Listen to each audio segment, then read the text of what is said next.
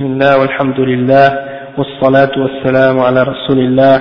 إن الحمد لله نحمده ونستعينه ونستغفره ونعوذ بالله من شرور أنفسنا ومن سيئات أعمالنا. من يهده الله فلا مضل له ومن يضلل فلا هادي له. وأشهد أن لا إله إلا الله وحده لا شريك له وأشهد أن محمدا عبده ورسوله. يا أيها الذين آمنوا اتقوا الله حق تقاته ولا تموتن إلا وأنتم مسلمون. يا أيها الناس اتقوا ربكم الذي خلقكم من نفس واحدة وخلق منها زوجها وبث منهما رجالا كثيرا ونساء. واتقوا الله الذي تساءلون به والأرحام. إن الله كان عليكم رقيبا. يا أيها الذين آمنوا اتقوا الله وقولوا قولا سديدا يصلح لكم أعمالكم ويغفر لكم ذنوبكم ومن يطع الله ورسوله فقد فاز فوزا عظيما وإن خير الكلام كلام الله وخير الهدي هدي محمد صلى الله عليه وسلم وإن شر الأمور محدثاتها وكل محدثة بدعة وكل بدعة ضلالة وكل ضلالة في النار donc aujourd'hui on, on commence un nouveau dars. Et le dars qu'on commence c'est sur le livre de l'imam euh, Ahmad ibn Abdul Halim ibn Abdul Salam ibn Taymiyyah hein, rahimahullah. Et le livre s'appelle Al-Aqidatul Wasitiyya. Al-Aqidatul Wasitiyya. Et ce livre là Cheikh al-Islam ibn Taymiyyah il l'a écrit en réponse à une question que des gens lui avaient euh, posée au sujet de l'Aqidah. Et les gens qui lui ont posé cette question-là venaient de la ville qui s'appelle Wasit. Et c'est pour ça qu'on appelle cette Aqidah Al-Aqidatul Wasitiyya parce que c'est les gens de la ville de Wasit qui lui ont euh, envoyé cette question. Euh, et puis, euh, donc, le sujet du, livre, c'est Al-Aqidah et en particulier Al-Asma Sifat. Ok? Donc c'est un sujet qui parle de la croyance, puis en particulier qui se concentre sur la question des noms et des attributs d'Allah subhanahu wa ta'ala, c'est-à-dire la position de Ahl Sunnah wal Jama'a en ce qui concerne comment on doit croire aux noms et aux attributs d'Allah subhanahu wa ta'ala. Et ça parle pas égal, euh, ça parle pas uniquement de ça. ça, ça parle également de d'autres points qui concernent la position de Ahl Sunnah wal Jama'a au sujet de d'autres choses aussi, comme par exemple au sujet de la foi, au sujet des Sahaba, au sujet de euh, la, qu'est-ce qui se passe, Yom al-Akhir, des choses de ce genre, Al-Qadar, hein, des questions qui ont rapport à ces choses-là aussi, mais en particulier, tout le, le commencement du livre parle de Al-Asma wa Sifat. Donc, qu'est-ce que je veux faire aujourd'hui? Avant de commencer à étudier le livre directement, parce que euh, si possible, Inch'Allah, qu'est-ce que, qu'est-ce que je vais faire? C'est qu'on va étudier l'explication du Cheikh euh, Salih Al-Fawzan. D'accord? Euh, J'aurais peut-être aimé euh, trouver un charge d'un autre Cheikh, puisque on a toujours, depuis le début, commencé à étudier des livres du Cheikh Al-Fawzan, donc pour faire changement, j'aurais peut-être voulu euh, utiliser les charh d'un autre parmi les ulama, euh, les salafiyin de notre époque, mais malheureusement, j'ai pas trouvé d'autres charh de ce livre euh, qui était aussi bien clair et aussi, euh, ça a l'air que j'aime beaucoup le Cheikh Fawzan, donc je pense qu'on on, on va prendre ce, ce, cette explication-là pour lire le livre. Et puis, euh, donc, avant de commencer ça, par contre, j'aimerais faire un petit résumé de la biographie du chef euh, Ibn Taymiyyah, chef l'Islam Ibn Taymiyyah. D'accord? Donc, euh, euh, je tire cette biographie d'un livre, un autre sharh, de, une autre explication de l'Aqid al-Wasitiyah, avec l'explication de Mohamed Khalil Harras. Mohamed Khalil Harras, c'était un des ulama d'origine égyptienne qui était parmi les grands ulama en Arabie Saoudite euh, durant le siècle, euh, durant ce siècle ou le siècle passé. Et puis, euh, euh, il a écrit un sharh de ce livre-là et il a été corrigé et ou bien disons que il y a un des parmi les tulab d'aujourd'hui qui a fait une correction puis qui a sorti les hadiths et tout ça, qui a fait le tahqiq si tu veux et, et il s'appelle Alawi ibn Abdul, Abdul Qadir al-Saqqaf et euh, il a fait, il a mis dans, dans ce livre-là à l'introduction une petite euh, biographie de l'imam Ibn Taymiyyah. J'ai trouvé que c'était très, euh, très bénéfique. Donc, j'ai décidé d'utiliser cette euh, biographie-là. Euh, donc, on commence. Le chien il dit Nasabuhu wa mawliduhu. Wa alaykum salam wa Nasabuhu wa mawliduhu. C'est-à-dire, c'est quoi l'origine ou la, la, la généalogie de Cheikh al-Islam et c'est quoi sa date de naissance, quand est-ce qu'il est né?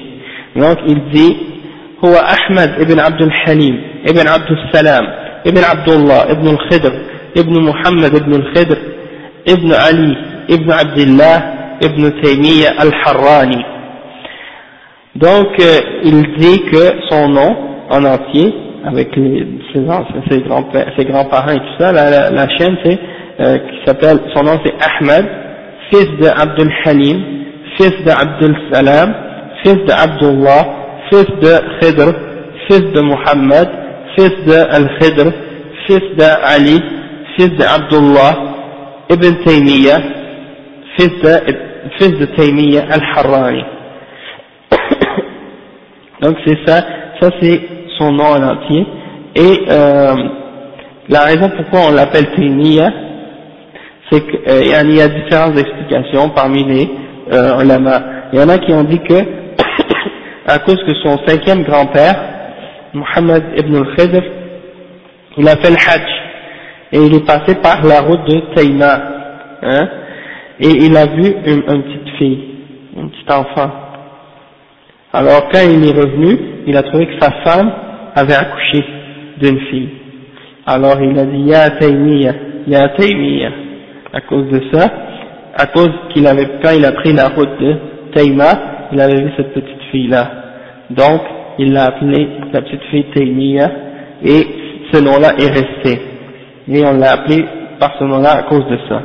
Et il y a d'autres chouyours qui ont rapporté d'autres raisons, comme le chef dit, wa Zakara ibn najjar il dit, قال ابن النجار ذكر لنا أن جده محمدا كانت أمه تسميه تيمية وكانت واعظة donc il dit que il y en a qui disent que son grand-père Mohammed sa mère l'appelait Taymiya donc elle elle était une femme qui donnait souvent des exhortations puis à cause de ça yani, euh, on, on, on lui a donné ce nom là et il a été elle lui avait donné sa grand-mère sa mère lui avait donné son, son, ce nom là à son cinquième grand-père et il a été connu par ce nom-là, donc c'est resté. D'accord Et euh, il dit, ولد يوم الاثنين العاشر من شهر ربيع الأول سنة ستة ستمية وواحد وستين Il est né un lundi, le dixième jour du mois de euh, Rabi' al-Awwal. Rabi' al-Awwal dans les mois euh, arabes, euh, en l'an 661, Hijri en 661, dans la ville de Harran, dans une des parties de la Syrie. Harran, c'est une ville en Syrie, à Sham. ويلقب بشيخ الإسلام تقي الدين ويكنى بأبي العباس oui c'est ça donc on l'appelle Cheikh l'Islam Taqiyuddin ça c'est son surnom Cheikh l'Islam Taqiyuddin et sa kunya c'est Abu al-Abbas Abu al-Abbas et sa kunya. Ok Après, il dit وقد استعملت هذه التسمية في القديم استعملها الإمام الشافعي والإمام أحمد بن حنبل وغيرهما Ok Donc la question, tant que on dit par exemple Cheikh l'Islam, eh ben, on dit Cheikh l'Islam Ibn Taymiyyah, ça c'est un titre que certains ulama ont utilisé pour décrire certains parmi les grands ulama de l'islam. D'accord Et c'est pas seulement Ibn Taymiyyah qui a été euh, à qui on a attribué ce titre de Cheikh l'Islam. Beaucoup parmi les grands imams, on, leur a donné ce titre-là. Et si vous lisez par exemple le livre de l'imam al-Zahabi, Siyar A'lam al-Nubala, vous allez voir que parmi les imams de Ahl Sunnah, beaucoup d'entre eux, quand il les décrit, ils parlent et ils disent Cheikh l'Islam. Hein? Donc Ishaq, ibn Rahoya, euh, je, me souviens, si je me souviens bien, il le décrit en disant Cheikh l'Islam. Hein? Et Sufyan al-Thawri, Sufyan, Ibn Uyayna, beaucoup d'entre les imams, il les décrit comme étant Cheikh l'Islam. Et le docteur, le, le Cheikh Mohammed Diya Rahman al-Azami, euh, qui était un des, qui était le, en fait, qui était le directeur de la faculté de hadith lorsque, lorsque j'étais là-bas, il était l'amid.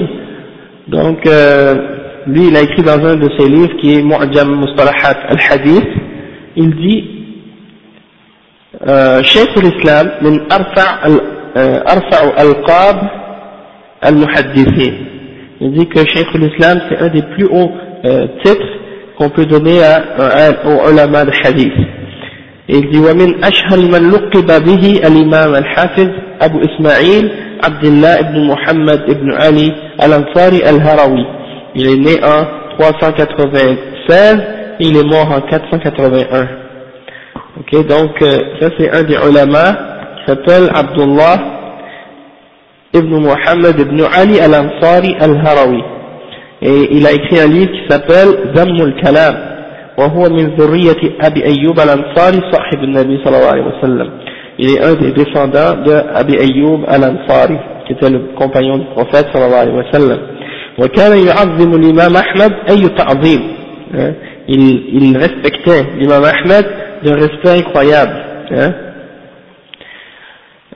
وكان رحمه الله تعالى صلبا في السنة متبعا لها il était dur sur la sunna et il était il la suivait يعني avec fermeté يعني ويقول يقول الذهبي قد كان هذا الرجل سيفا مسلولا على المبتدعة il, il était un épée contre les gens de, de bid'ah un épée tranchant sur les mubtadi'ah et les mutakallimin له صولة وهيبة واستيلاء على نفوس على النفوس ببلده il était très respecté hein, et yani, il était très respecté par les gens de, de son pays, il a un, un impact puissant sur, leur, sur eux yani, dans, dans, leur, dans son pays, dans l'endroit où il vivait.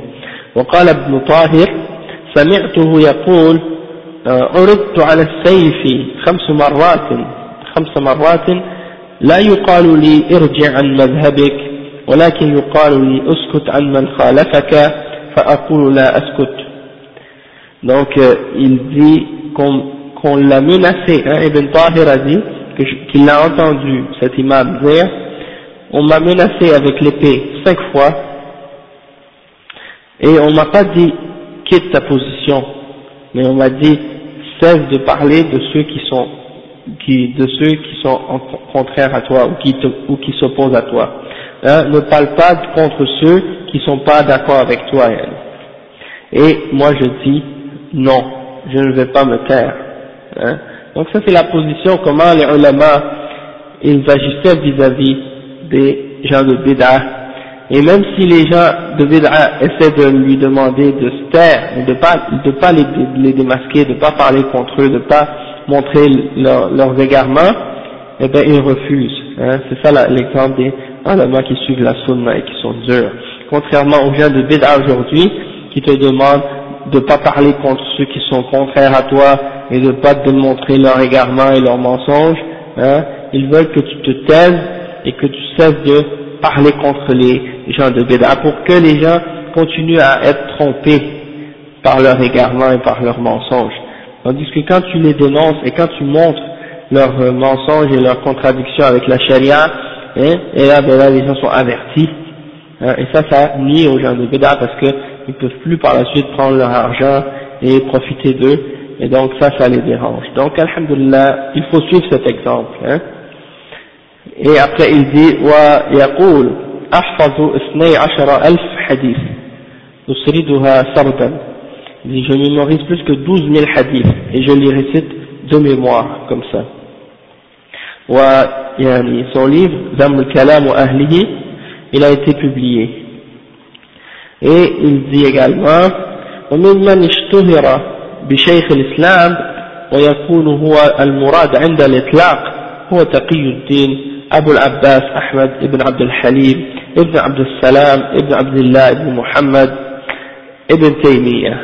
الحراني الدمشقي وله دراية, دراية وله دراية تامة بالحديث وعلومه وقد شاء الله تعالى أن يشتهر اسمه في الآفاق لإخلاصه للدين والعقيدة وهو غني عن التعريف donc il dit et parmi ceux qui ont été célèbres et qui ont été connus par ce titre de Cheikh l'Islam et lorsqu'on dit Cheikh l'Islam tout seul comme ça sans, sans spécifier on parle bien sûr de Cheikh l'Islam Ibn Taymiyyah parce que c'est à lui que ce titre là est donné en, lorsque euh, on parle de Cheikh l'Islam, on parle automatiquement de Ibn Taymiyyah, excepté si on spécifie qu'on parle d'autres que lui.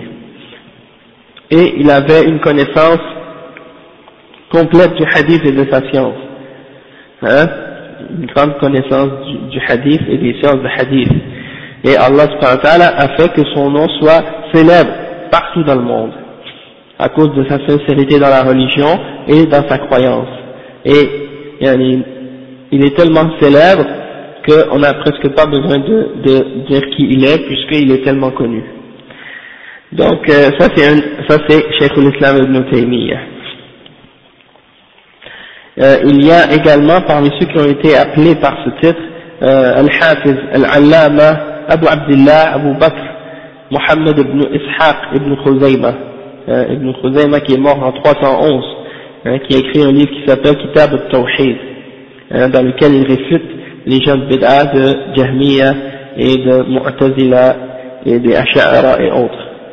والحافظ أبو بكر أحمد بن إبراهيم بن إسماعيل الجرجاني euh, on l'appelle aussi الإسماعيلي.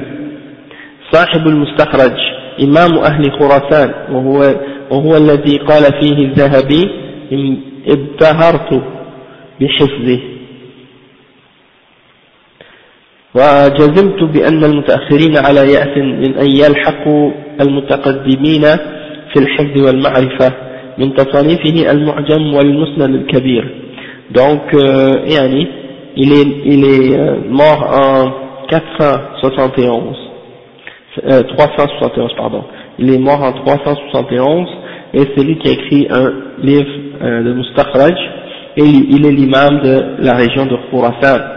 Et Al-Zahabi a dit qu'il était étonné par sa science et par sa, par sa mémoire, euh, et qu'il a, il avait peu d'espoir que quelqu'un des, des, des, des gens qui, il avait peu d'espoir que les gens parmi les ceux qui sont venus après puissent atteindre son niveau de, de mémorisation et de connaissance et parmi les livres qu'il a, qu'il a écrits, c'est Al-Mu'jam et Al-Musnad al-Kabir. Donc il était un des grands imams. Il y avait également, parmi les ulama qu'on appelle Cheikh l'Islam, euh, Ibn Hajar al-Asqalani, qui est né en 773 et qui est mort en 852, et, et c'est celui qui a, euh, Cheikh l'Islam, euh, c'est euh, Ahmad ibn Ali ibn Hajar al-Asqalani, et c'est celui qui a fait le charh de, un des ulama qui a fait le charh de Sahih al-Bukhari. Et il y a également, parmi ceux qui sont appelés Cheikh l'Islam, le Cheikh Mujaddid, euh, Mujaddid al-Da'wat al-Salafiyya, Cheikh l'Islam Muhammad ibn Abdul Wahhab, donc qui est né en, en, en 1115 et qui est mort en 1206. Ça c'était un autre des ulama sont appelés par ce titre de Cheikh l'Islam parce qu'il a euh, fait la réforme de l'Aqidah et de des enseignements de l'islam dans le XIIe siècle.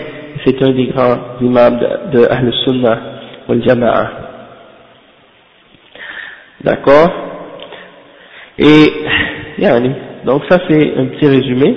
Et vous allez voir euh, beaucoup de gens de Bid'ah qui détestent Ibn Taymiyyah et qui, et qui l'attaquent et qui prennent, yani, qui font de lui un ennemi numéro un au sujet de l'aqidah, et en particulier yani, les ahbash.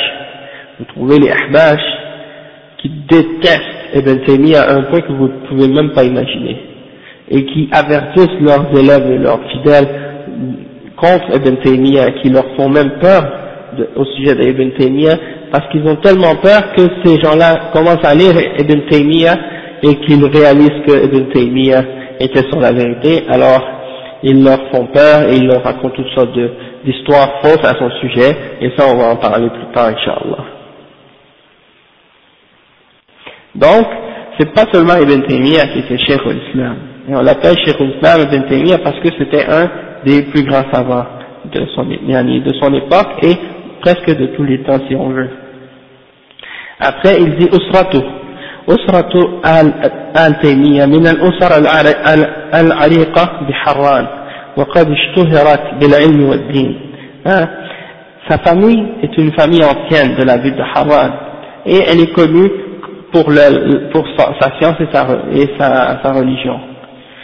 فجده أبو البركات مجد الدين من كبار أئمة الحنابلة ومن مؤلفاته المنتقى من أخبار المصطفى الذي شرحه الشوكاني في كتابه نيل الأوطار شرح منتقى الأخبار وعليكم السلام ورحمة الله وبركاته donc son grand-père Abu al-Barakat Majduddin fait partie des grands parmi les imams des, du madhab Hanbali et euh, parmi les livres qu'il a écrits son, son grand-père c'est le livre qui s'appelle Muntaqa al-Akhbar Muntaqa al-Akhbar c'est un livre de hadith et c'est des hadiths qui se concentre sur l'aspect de fiqh, les questions, les règles de fiqh dans l'islam.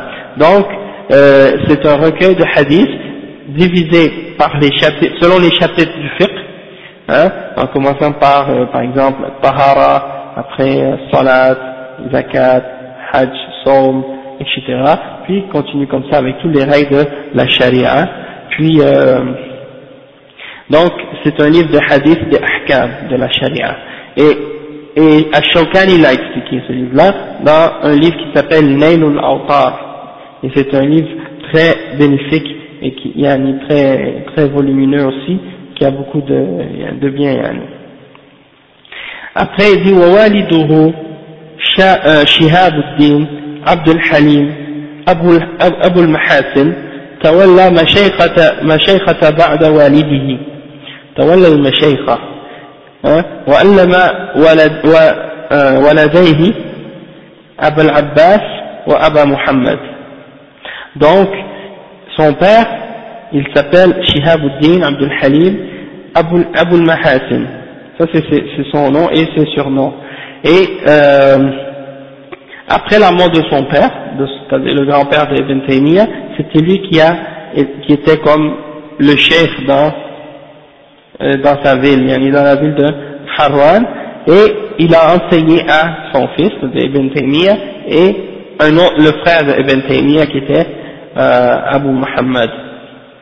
Et le frère d'Ibn Taymiyyah, c'était également un grand savant qui s'appelle Abu Muhammad Sharafuddin, et il a appris et étudié le fiqh Hanbali, le madhab Hanbali, et il est devenu un des grands savants dans ce madhab.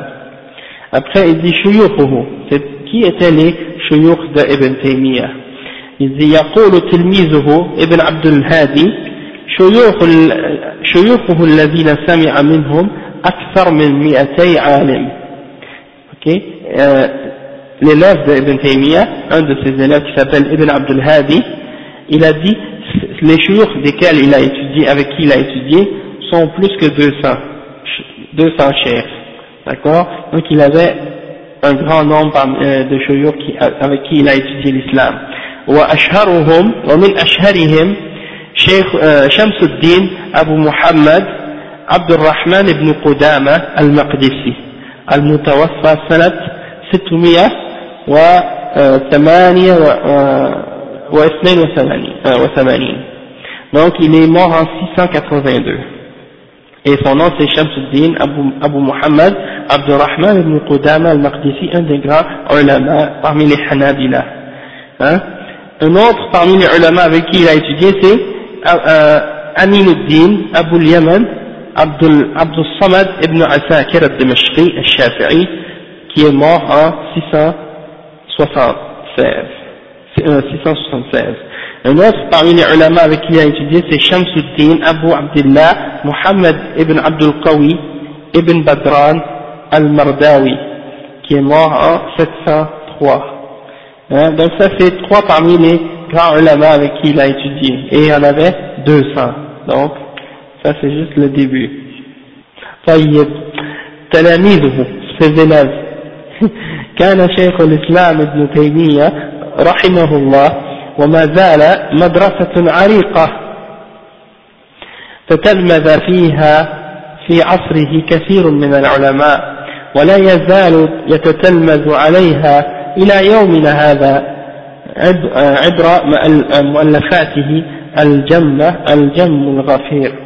Donc il dit que Ibn Taymiyyah il a eu beaucoup d'élèves hein, et jusqu'à il y a beaucoup d'ulama sont sortis de à cause de son enseignement. Il a produit beaucoup d'élèves qui ont été des grands ulama eux aussi hein.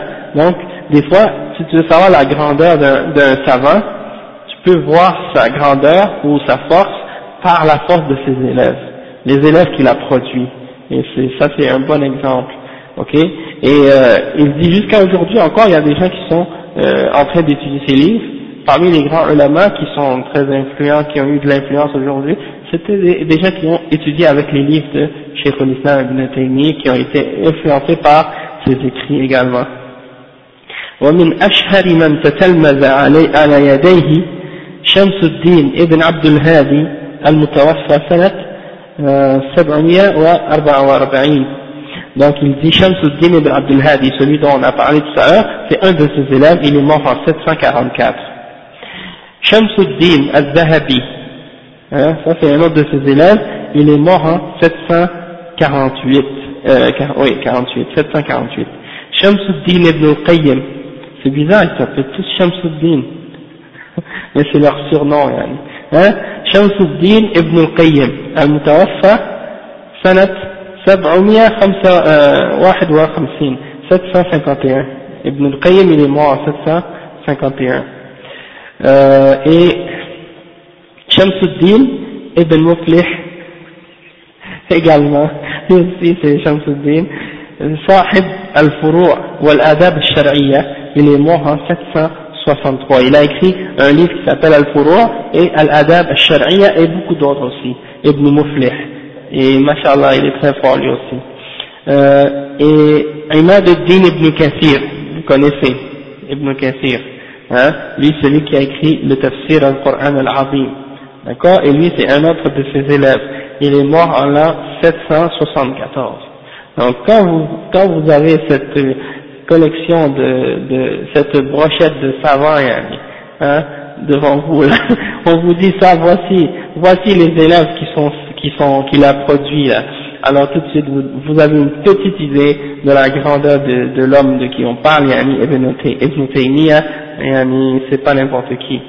Donc le cheikh dit madhabuhu, c'est quoi son madhab Le cheikh dit nasha'a hanbaliyan, ثم كان منه ما قال عنه الذهبي وله الآن عدة سنين لا يفتي بمذهب معين بل بما قام الدليل عليه عنده ولقد نصر السنة المحضة والطريقة السلفية واحتج لها ببراهين ومقدمات, ومقدمات وأمور لم يسبق إليها وأطلق عبارات أحجم عنها الأولون والآخرون وهابوا وجسر هو عليها سبحان الله donc il dit il a, il a été éduqué dans le madhab hanbali D'accord Mais l'imam al-Zahabi dit à ce sujet-là, il dit, et depuis quelques, depuis quelques années, il fait des fatwas sans se baser sur aucun madhab en particulier. D'accord Il se base uniquement sur la preuve qui a, qui a été claire pour lui. Hein il a vu qu'une preuve était claire dans le Coran et dans la Sunna et il se base là-dessus. Il a euh, donné la victoire à la Sunna. ok? Et la voie des salafs, et il a établi pour cette voie-là des preuves et des, des, des euh, introductions et des choses que personne ne euh, des, des, choses auxquelles personne ne l'avait précédé et il a ramené des expressions euh, que des, gens avant lui et après lui ont, pas osé, ils ne sont pas capables de les, les, amener, mais lui, il les a, il les a ramenés, il a, il a passé à travers. Donc ça c'est l'explication de l'imam al-Zahabi. Puis on va revenir à ça plus tard pour comprendre exactement. Parce qu'en en fait, la réalité c'est que Ibn Taymiyyah, c'était un mujtahid. Il a atteint le, degré de l'ijtihad. Donc, il n'avait plus besoin de se limiter à aucun madhab puisqu'il a atteint un degré de science euh, qui, lui permettait de faire par lui-même des déductions puis d'extraire des verdicts du Coran et de la Sunna. Et bien entendu, il connaissait tous les madhab des autres imams, des salafs et de ceux qui sont venus après. Il, connaissait, les, différentes opinions entre chacun d'entre ces madhab-là et les preuves de chacun d'entre eux. Et donc, il est capable d'analyser les questions et de ramener la position qui, selon lui, est la plus proche de la vérité. D'accord? Donc, c'était un des grands imams. Ensuite, il dit Aqidatu. Donc, euh, qu'est-ce qu'il a fait, euh, le cheikh quand il parle de l'Aqidah de l'imam Ibn Taymiyyah, il mentionne un petit poème que Ibn Taymiyyah a écrit lui-même, dans lequel il a répondu à quelqu'un qui lui demandait une question au sujet de sa croyance. Et puis, étant donné qu'on va étudier sa croyance, je pense que c'est pas nécessaire de le lire, parce que, euh, on va, de toute façon, on va étudier al-wasitiyya, donc ça va nous donner déjà une idée de ça. Ensuite, il dit, wa mu'allafatuhu. C'est quoi les, les livres qu'il a écrits, Ibn Taymiyyah?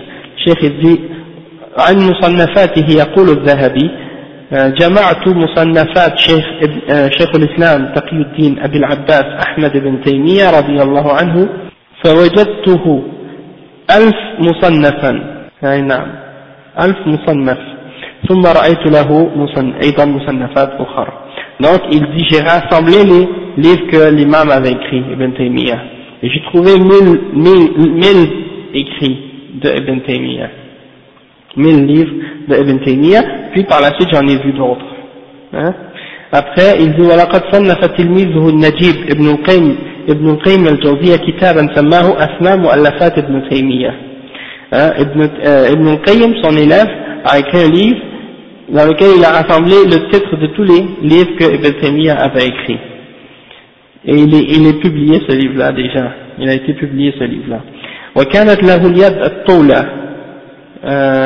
في حسن التصنيف وجودة العبارة والترتيب والتقسيم والتبيين وشهد له بذلك خصمه ابن ابن الزملكاني وعليكم السلام ورحمة الله وبركاته donc il, a, il avait yani, la main longue quand il écrivait il écrivait bien et il avait des bonnes expressions il, il, il, il euh, séparait bien ses sujets et euh, il clarifiait bien les choses et même son opposant qui s'appelle un de ses opposants qui s'appelait Az-Zamalkani eh bien lui-même il a témoigné de ça, yani qu'il il avait une bonne façon de s'exprimer et d'écrire. Yani. وكان يتكلم اللغة العبرية il parlait même la langue, la langue hébreu il parlait même l'hébreu euh, اللغة واللغة اللاتينية et même la, la langue latine également il parlait le latin et l'hébreu ويفهم ذلك ويفهم ذلك من قوله والألفاظ العبرية تقارب العربية بعض المقاربة كما تتقارب الأسماء في الاشتقاق الأكبر. وقد سمعت ألفاظ التوراة بالعبرية من مسلمة, من مسلمة أهل الكتاب فوجدت اللغتين المتقاربتين غاية التقارب حتى صرت أفهم كثيرا من كلامهم العبري بمجرد المعرفة بالعربية.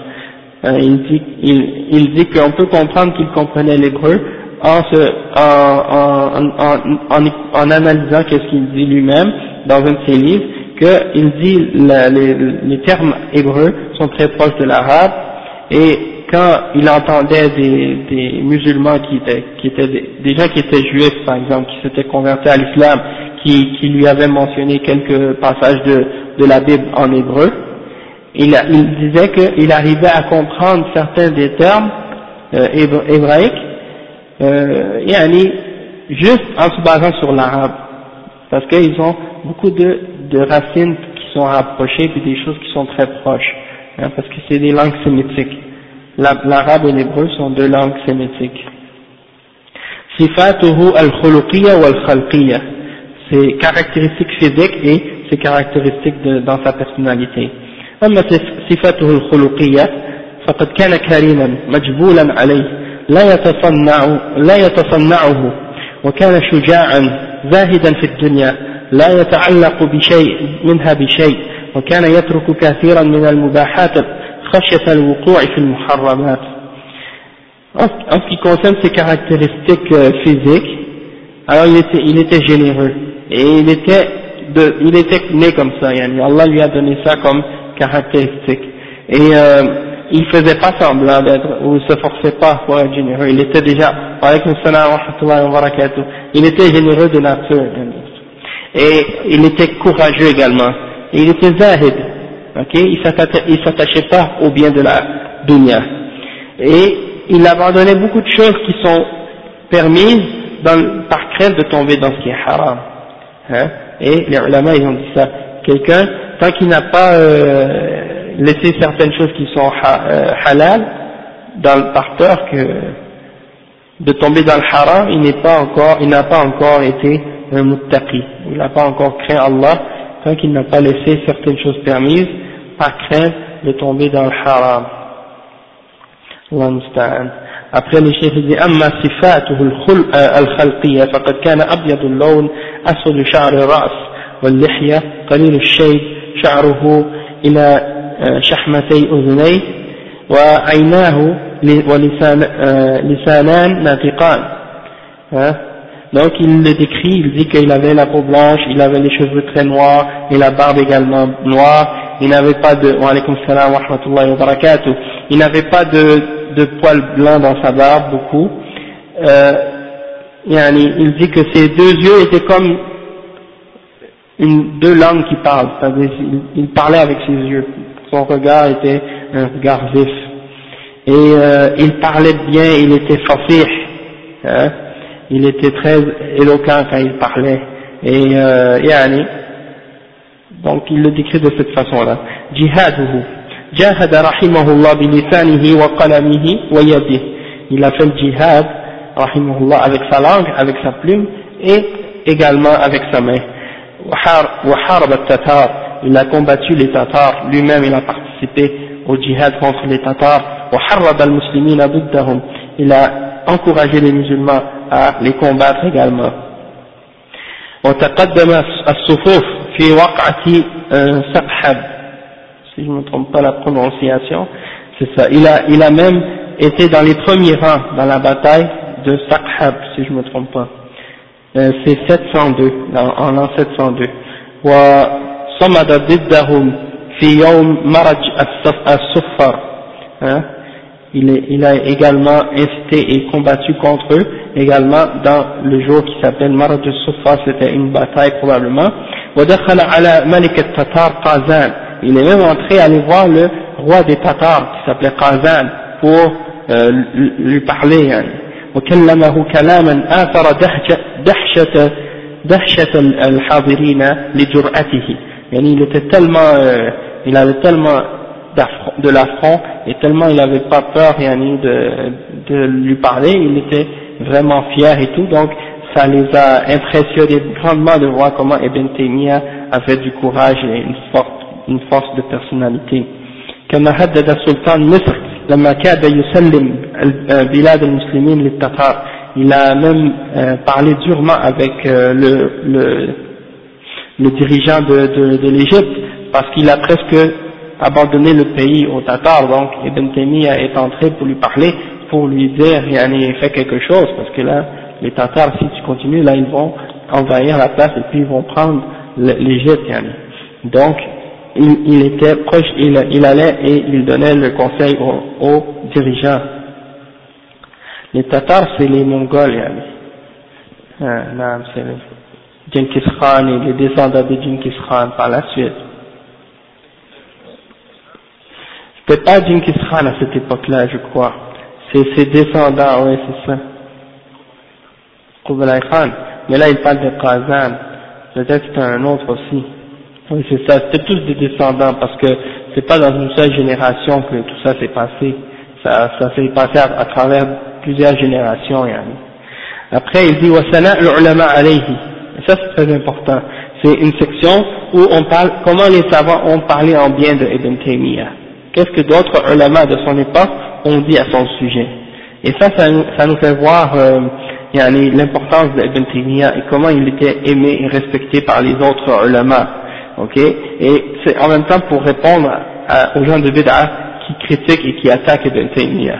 D'accord Le cheikh dit لقد أثنى على شيخ الإسلام أعداءه وأقرانه قبل أصدقائه قبل أصدقائه وتلاميذته حتى عز ابن ناصر ابن ناصر الدين الدمشقي أكثر من ثمانين عالما من معاصريه أثنى عليه كما أفرد ذلك بكتابه الشهير الرد الوافر يرد فيه على علي محمد بن محمد العجمي الشهير بالعلاء البخاري المتوفى سنة 741 الذي زعم أن من قال عن ابن تيمية شيخ الإسلام فهو كافر. cheikh qu'est-ce qu'il dit.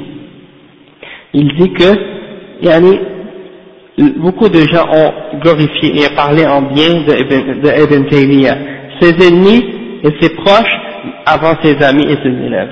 Même ses ennemis ont parlé en bien de lui et ont admis et témoigné de son degré de science, etc. et de son, de son intelligence et de sa, sa force dans l'islam.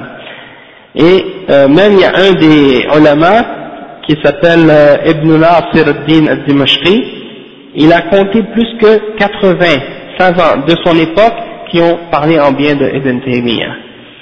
Et il a écrit, il a rassemblé ces, témoignages-là dans un livre, il a, il a rassemblé tous ces témoignages-là dans un livre qui s'appelle Ar-Rad al-Wafir. Et euh, il a écrit ce livre-là, Ar-Rad al-Wafir, contre un autre, un autre euh, soufi qui avait écrit un livre, qui, euh, et ce soufi s'appelle Ali Muhammad ibn Muhammad al-Ajmi, et il est connu sous le nom de Al-Ala al-Bukhari, il est mort en 741 celui-là, et lui, il a écrit un livre, il dit dans le titre du, livre que celui qui pense que Ibn Taymiyyah est chef de l'islam, il est kafir. C'est ça, c'est ça le titre de son livre. Celui qui dit chef de l'islam, euh, que Ibn Taymiyyah est chef de l'islam, celui qui dit ça, il est kafir. Donc, euh, notre chef Ibn, Ibn Nasir al-Din al-Dimashqi a écrit son livre Ar-Radd al-Wafir, il a rassemblé plus que quatre, des témoignages de 80 savants de l'époque de Ibn Taymiyyah qui ont vécu avec lui, qui ont parlé en bien de lui pour montrer le mensonge de, de qu'est-ce que Allah al-Bukhari avait dit au sujet de Ibn Taymiyyah. D'accord Il l'a réfuté clairement.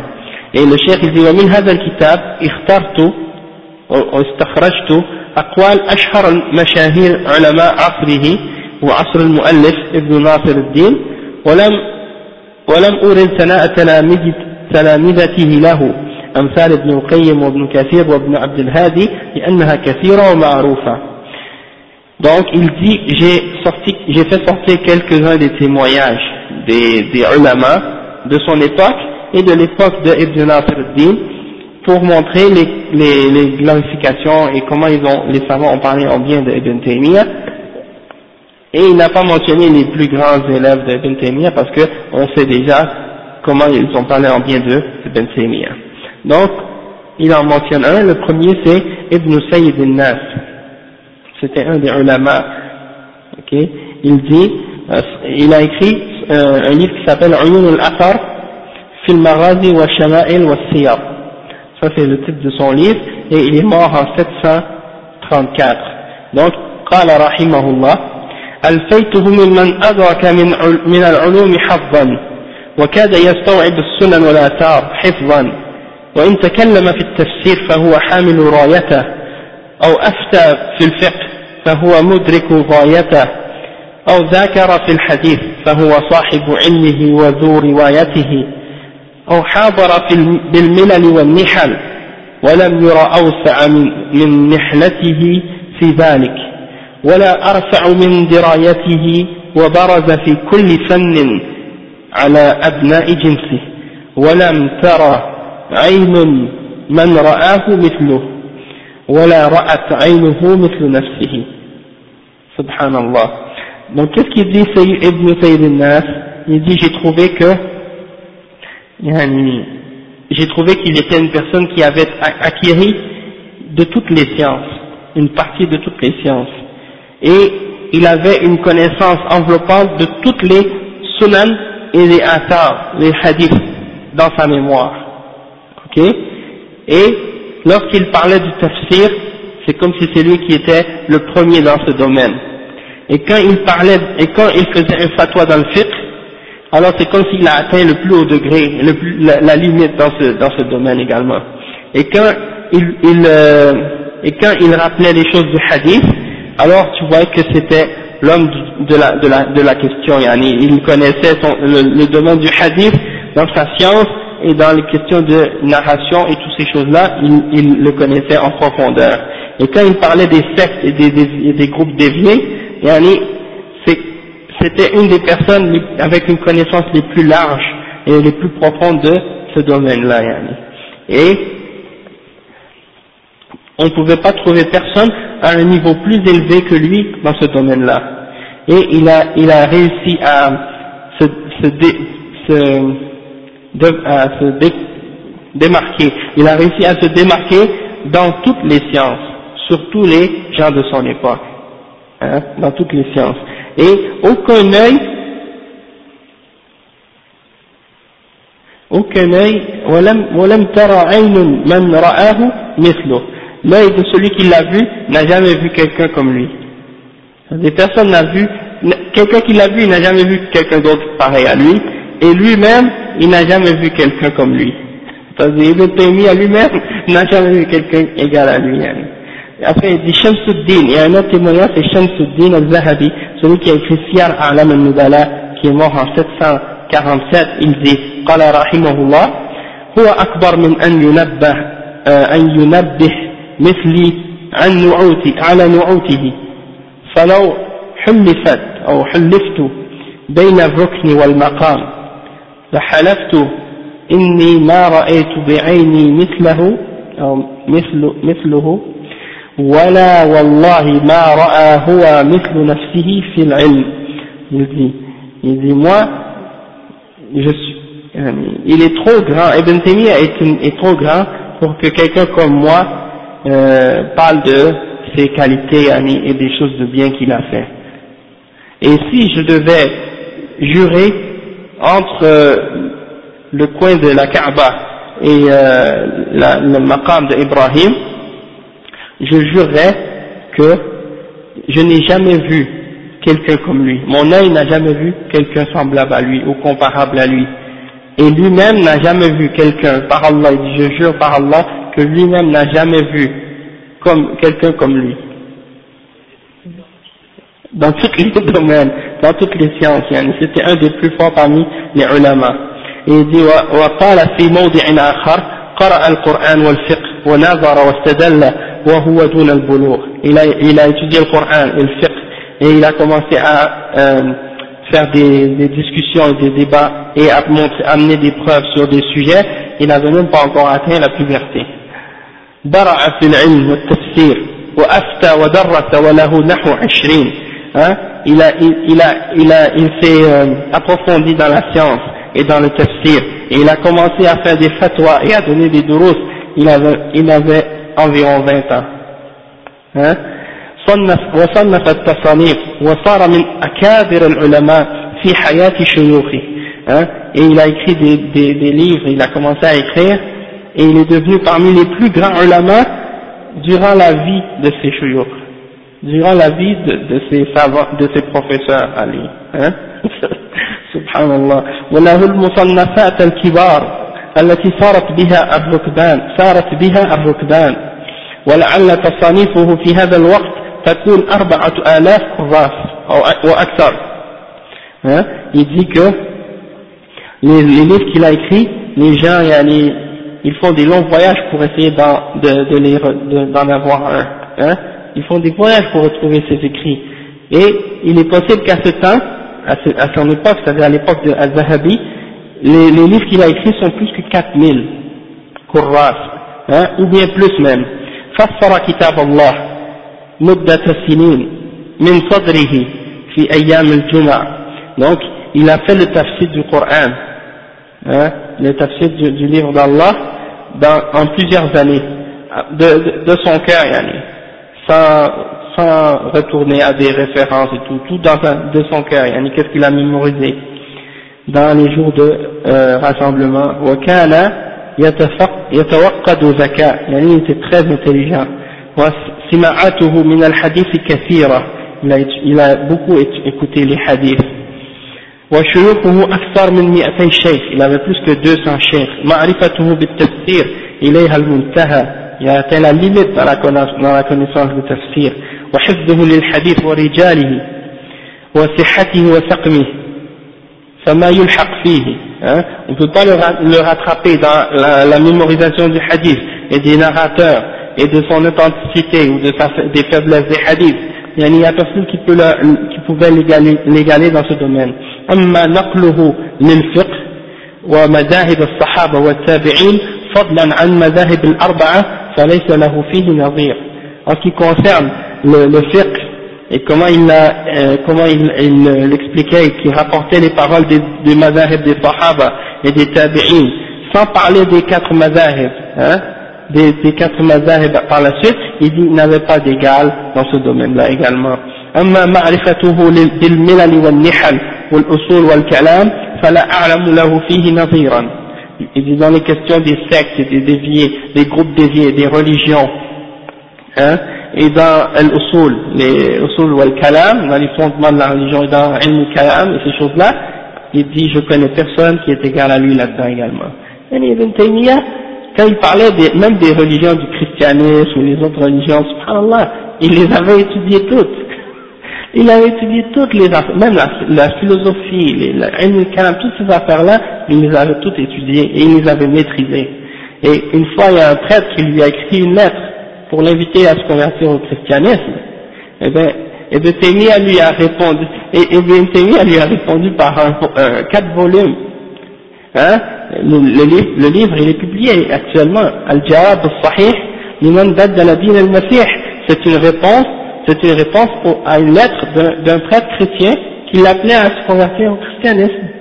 Et Ibn Taymiyyah lui a répondu pourquoi il ne veut pas euh, se convertir au christianisme, et il a, il a répondu avec quatre volumes.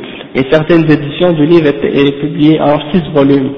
Donc ça, c'est juste pour vous donner un exemple à quel point Ibn Taymiyyah, il était fort dans, euh, même dans les autres religions, il connaissait, hein, il connaissait la Bible par cœur, et même dans, même dans leur langue.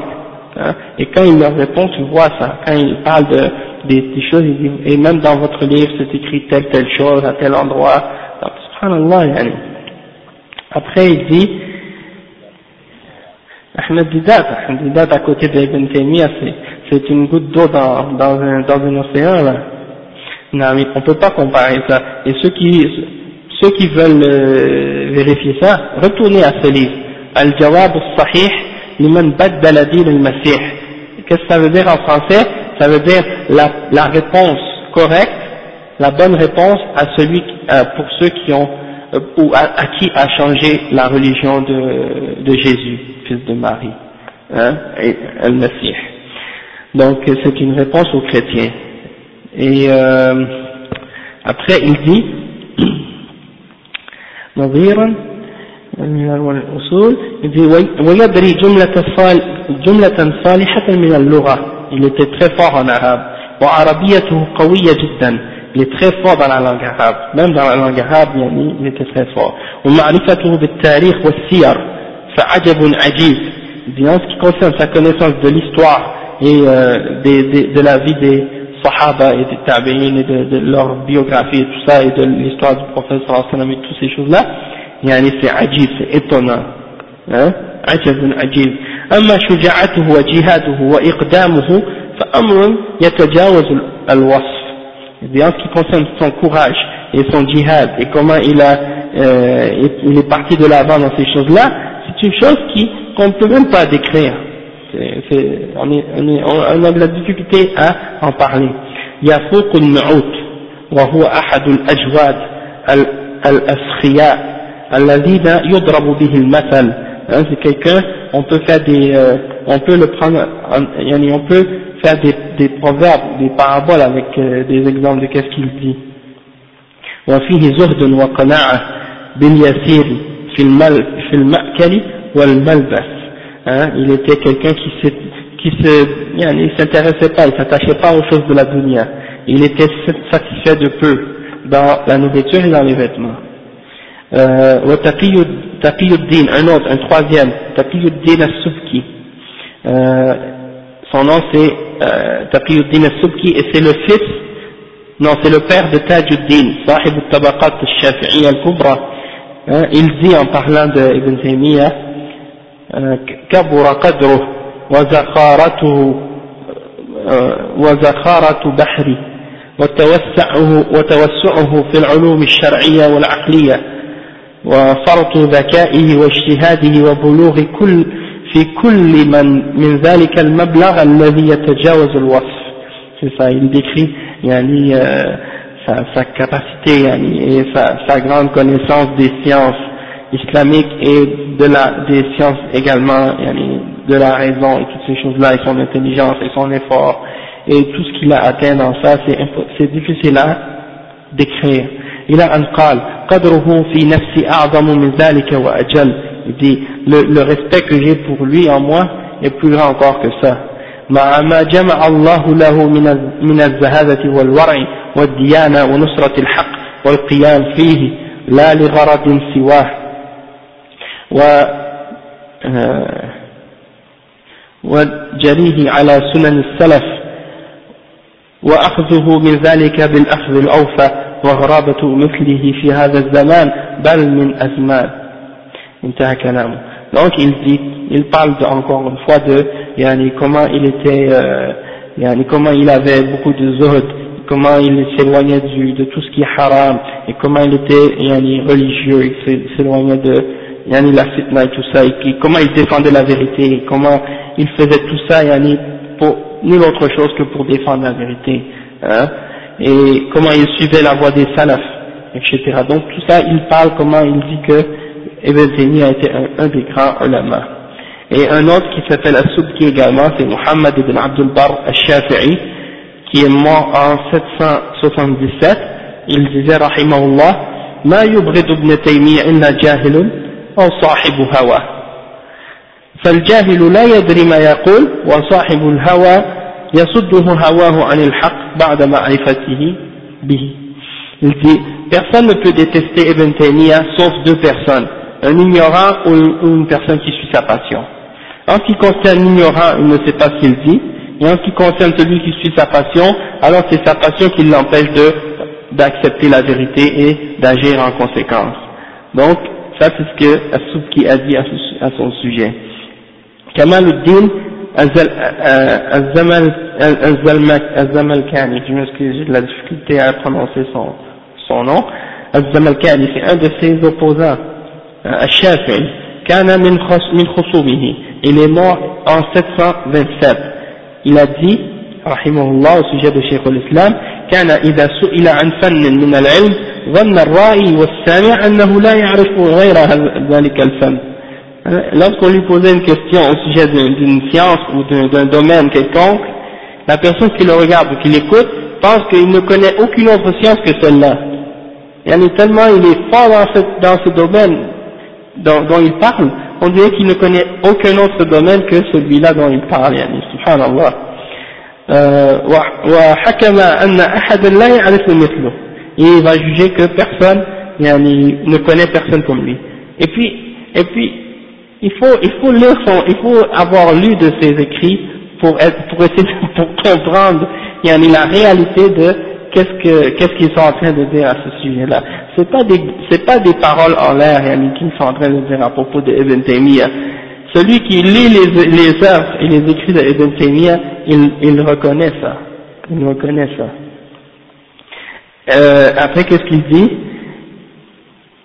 Euh, وكان الفقهاء من سائر الطوائف إذا جلسوا معه استفادوا في مذاهبهم منه ما لم يكونوا عرفوه قبل ذلك سبحان الله quand Ibn Taymiyyah parlait des autres sectes et des autres groupes et que les gens de Bid'a qui, qui étaient assis là ils écoutaient qu'est-ce qu'Ibn Taymiyyah disait ils, ils apprenaient des choses de Ibn Taymiyyah qu'ils ne savaient même pas à propos de leur propre, de leur propre madhab, c'est-à-dire de leur propre, yani, groupe ou secte ou qu'est-ce qu'ils suivaient, yani, de bid'ah.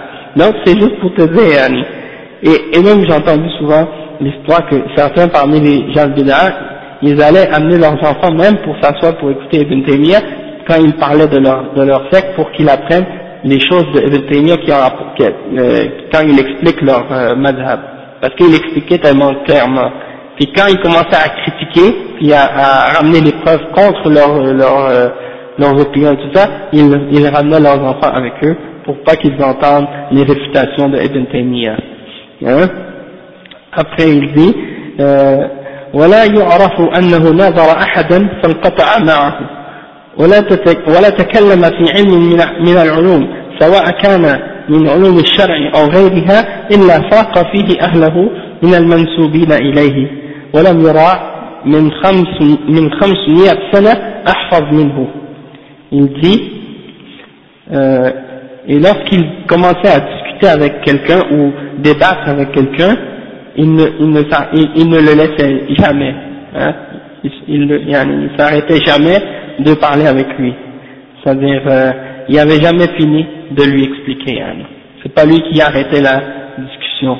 Et lorsqu'il parlait dans une science quelconque, hein, que ce soit dans la charia ou d'autres sciences, eh ben, il dépassait tous les gens qui étaient soi-disant spécialisés dans cette science-là. Et euh, de, il dit depuis 500 ans, personne n'a jamais vu quelqu'un qui, avait une plus grande mémorisation que lui. Hein? ابن دقيق العيد القشيري المالكي الشافعي. Il est, il est mort en 702 il a dit رحمه الله au sujet d'Ibn Taymiyyah لما اجتمعت بابن تيمية رأيت رجلا العلوم كلها بين, بين عينيه يأخذ منها ما يريد ويدع ما يريد il dit lorsque je me suis assis avec Ibn Taymiyyah hein, c'est comme si j'ai vu un homme toutes les sciences sont, présentées devant lui. Il prend ce qu'il veut et, il laisse ce qu'il veut. C'est comme si il est devant une grosse bibliothèque et quand il, décide de parler de quelque chose, il prend ce qu'il aime, il prend ce qu'il veut et il laisse ce qu'il veut pas. Donc c'est comme si, subhanallah, il a tous les, les choses devant lui, c'est comme tout, il a mémorisé tellement de sciences, il est capable de de parler de ce qu'il veut et il choisit quand il veut de parler de ce qu'il veut, avec une grande facilité. Euh, un autre euh, exemple, Al-Burzali, il s'appelle Abu Muhammad Al-Qasim ibn Muhammad Al-Jbili, Al-Asl, Al-Dimashqi. Il vient de l'Andalousie, puis par la suite il est allé vivre en Damas, à Damas. Il est mort en 700 738 il a dit au sujet de Ibn Taymiyyah كان إماما لا يلحق غباره في كل شيء بلغ رتبة الاجتهاد واجتمعت فيه شروط المجتهدين وكان إذا ذكر التفسير أبهت الناس من كثرة محفوظه وحسن إيراده وإعطائه كل قول ما يستحقه من الترجيح والتضعيف والإبطال وخوضه في كل علم كان الحاضرون يقضون منه العجب إذ آه هذا مع انقطاعه إلى الزهد والعبادة والاشتغال بالله تعالى والتجرد من أسباب الدنيا ودعاء الخلق إلى الله. cet imam al-Barzali al-Barzali il dit il était un imam. hein, et yani, il pouvait yani, peu de gens pouvaient l'atteindre dans, n'importe quel euh, domaine. Il a, atteint le niveau de l'ijtihad et il avait rassemblé toutes les conditions pour être un mujtahid, pour être parmi les mujtahidines. Et lorsqu'il parlait de tafsir, les gens étaient comme ébahis devant la grandeur de, la, mémorisation de, cet homme et comment il le présentait d'une façon tellement bien présentée et comment il donnait à chaque chose le, euh, à chaque parole qu'est-ce qu'il méritait. Et il faisait le tarjih, c'est-à-dire il, il, il, clarifiait quelle parole était plus correcte et quelle n'était pas correcte, hein, et il expliquait qu'est-ce qui est euh, faible et il, il réfutait qu'est-ce qui était faux avec preuve. Et, il rentrait dans les détails même parfois pour expliquer euh, aux gens qui étaient là, et les gens étaient là devant lui en train de le regarder parler, et ils étaient étonnés de, devant cet homme-là. Et ça c'est sans mentionner, yani, comment il était euh, un homme qui s'éloignait, qui, qui s'attachait pas à la dunya et qui se concentrait dans l'adoration et yani, qui se yani, il, il yani, il, il, il appelait les hommes à Allah subhanahu wa ta'ala.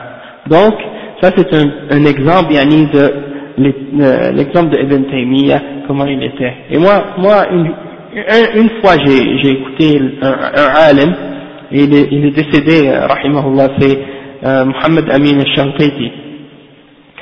Et, et c'est vraiment une, quand j'ai écouté ce, ce, ce, alim-là, c'est vraiment là que j'ai eu l'impression de, un petit peu comme de la description de ce que ce chef-là il parle maintenant, quand il parle de tafsir et comment il parle, l'exemple de, Ibn Taymiyyah, comment il était, euh, quand il commençait à expliquer le Coran, comment il avait mémorisé et tout ça, j'ai eu cette impression-là quand j'ai entendu Mohamed Amin al-Shankiti.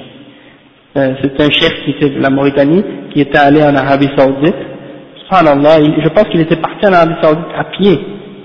Et une fois arrivé là-bas, on l'a pris pour un esclave, puis on l'a vendu dans un source, subhanallah. Et puis, après, ils ont trouvé que c'était un, grand alim. Après, ils l'ont mis comme professeur à l'université là-bas. Et il enseignait, non seulement il enseignait les, dans l'université, il, il, enseignait dans une, dans une section spéciale, particulière de l'université, il, il enseignait uniquement aux grands ulama dans l'université. Donc c'est pour ça que Ibn Uthaymin, c'était un de ses élèves, et euh, Al-Fawzan, et beaucoup parmi les grands ulama maintenant en Arabie Saoudite ont tous étudié sous euh, Mohamed Amin al-Shanqiti. Hein? Alors c'était un des grands ulama et quand il parlait, euh, j'ai donné des, des, des, fichiers audio à Mukhtar, il parle vite mais comme c'est comme si quand il parle on dirait il lit un livre, il, il, il, donne tout des, des il faut l'écouter pour comprendre de quoi je parle. Et, et, et il parle pas comme moi là, lentement là lui, il parle comme s'il récite quelque chose. C'est comme, c'est comme une et rapidement là, et sans arrêt. Et puis avec Coran, Sunna et les arguments et les, réponses et tout, les, même il va sortir parfois un, un poème de, de, des Arabes, de la langue classique, l'arabe classique pour, pour euh, montrer euh, une preuve au niveau de la langue. Et puis après il commence à, subhanallah, c'est étonnant. Et ça, ça me rappelle un peu l'exemple de Ibn Taymiyyah maintenant. Hein? Donc euh, ça c'est vrai. Quand tu vois, j'imagine si, si le chef euh, Mohamed Amin Shankiti hmm, donne cette impression-là à n'importe qui qui l'écoute aujourd'hui, imaginez Ibn Taymiyyah. Hein? Ça doit être incroyable. ça doit être vraiment étonnant. Hein. Abu, Abu al-Hajjaj al-Mizzi, al-Dimishqi al-Shafi'i, c'est un des grands ulama également. Il a écrit un livre qui s'appelle Tahdib al-Kamal et ça parle des narrateurs de, euh, des, des six livres de, de Sunan les plus connus. Il a ramené leur biographie et il a parlé de leur niveau et tout ça. Donc c'est un, un, livre qu'on a au sujet des narrateurs de hadith. Il dit ما رأيت مثله ولا رأى هو مثل نفسه وما رأيت أحدا أعلم بكتاب الله وسنة رسوله ولا أتبع لهما منه. Ça c'est un témoignage incroyable. Il dit, je n'ai jamais vu personne comme lui, et lui-même n'a jamais vu personne comme lui, et je n'ai jamais vu quelqu'un qui connaît mieux le Coran, le livre d'Allah, et la sunna du messager d'Allah sallallahu alayhi wa sallam, et qui le suit plus que lui. Hein, et qui les suit, le Coran et la sunna plus que lui, ça c'est incroyable. وقال مرة لم يرى مثله منذ 400 عام. Et on n'a jamais vu quelqu'un comme lui depuis 400 ans. Subhanallah.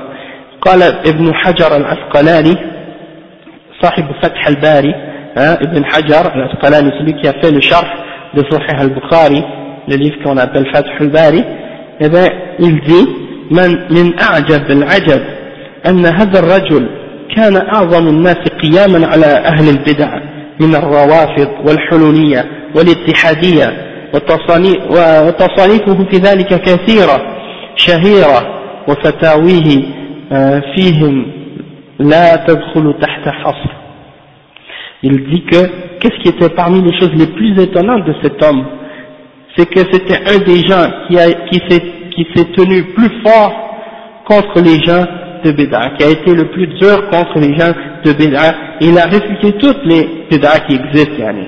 Je ne pense pas que Taymiyyah a laissé une Béda de son époque sans ou une secte de son époque sans écrire quelque chose à son sujet et sans la réfuter. Yani. Et c'est pas juste une petite réfutation comme ça là euh, superficielle, c'est une réfutation de la racine. C'est-à-dire qu'il prend l'arbre, il enlève la racine au complet puis il la jette. C'est pas, c'est pas juste euh, couper les feuilles ou les branches là. C'est pour ça que tous les gens du Bida en général les détestent tous Ibn Taymiyyah. Et donc il a réfuté les Rawafid et Al-Hululiyya et Al-Ittihadiyya et ses, écrits là-dessus sont nombreux et célèbres. قال أيضا ولو لم يكن للشيخ تقي الدين من المناقب إلا تلميذه الشهير شيخ الشيخ شمس الدين ابن القيم الجوزية صاحب التصانيف السائرة التي انتفع بها المواقف والموافق والمخالف لكان غاية, لكان غاية في الدلالة على عظم منزلته فكيف قد شهد له بالتقدم في العلوم والتميز في المنطوق والمفهوم أئمة عصره من الشافعية وغيرهم فضلا عن الحنابلة il dit il fait le, la comparaison que j'avais fait au tout début. Il, il dit, si tu veux savoir, yani, euh, si c'est pas seulement du niveau, du degré de, de Taymiyyah, si tu pouvais juste comparer, voir ses élèves, comme Ibn Qayyim, hein, et, les, livres que Ibn Qayyim a écrits, et que tout le monde en profite, même ceux qui s'opposent à lui, ceux qui sont d'accord avec lui, ils en profitent également, alors ça, ça serait déjà une suffisante preuve pour montrer le niveau de Ibn Taymiyyah. Alors, qu'est-ce qu'on peut dire alors que même des gens de son époque, parmi les grands ulama qui vivaient avec lui, ont tous témoigné du fait qu'il était au devant dans, toutes les sciences et qu'il s'était euh, distingué de tous les imams de son époque. Euh, il y en a même parmi les savants qui étaient Shafi'i, dans le madhab de l'imam Shafi'i, et ça c'est sans mentionner ceux qui étaient des Hanabila. Donc des, des ulama de tous les mazahib, ils étaient tous d'accord pour témoigner de sa science et de son, euh, de son, de, sa, de sa grandeur. Euh, et il y en a beaucoup d'autres encore. Mais ça c'est, j'en ai mentionné je pense 8, et puis il y en a beaucoup d'autres encore, il y en a 80 qui mentionnent des choses de ce genre. Mais là c'est juste pour vous donner un exemple. Après il dit, al-iftira'at alayh, des gens qui ont menti au sujet de Ibn Taymiyyah. Et il mentionne l'histoire qui a été rapportée par Ibn Battuta. Ibn Battuta al-Rahal, hein, un voyageur qu'on appelle Ibn Battuta. Soi-disant, il aurait euh, fait, euh, parcouru les pays musulmans, et puis il a écrit un, livre pour expliquer euh, qu'est-ce qu'il a vu, puis qu'est-ce qui est arrivé durant son, son voyage. Donc, il dit dans, euh, Ibn Battuta, il dit dans son livre, son livre s'appelle Tuhfatul Anvar Gharaib al-Ansar wa Ajaib al-Asfar. Il dit dans ce livre-là, وصلت يوم الخميس التاسع من شهر رمضان المعظم عام 600 عام 26 إلى مدينة دمشق الشام. Donc, il dit, euh, Ibn Battuta, il dit que le, le, le, mercredi, le 9 du mois de Ramadan,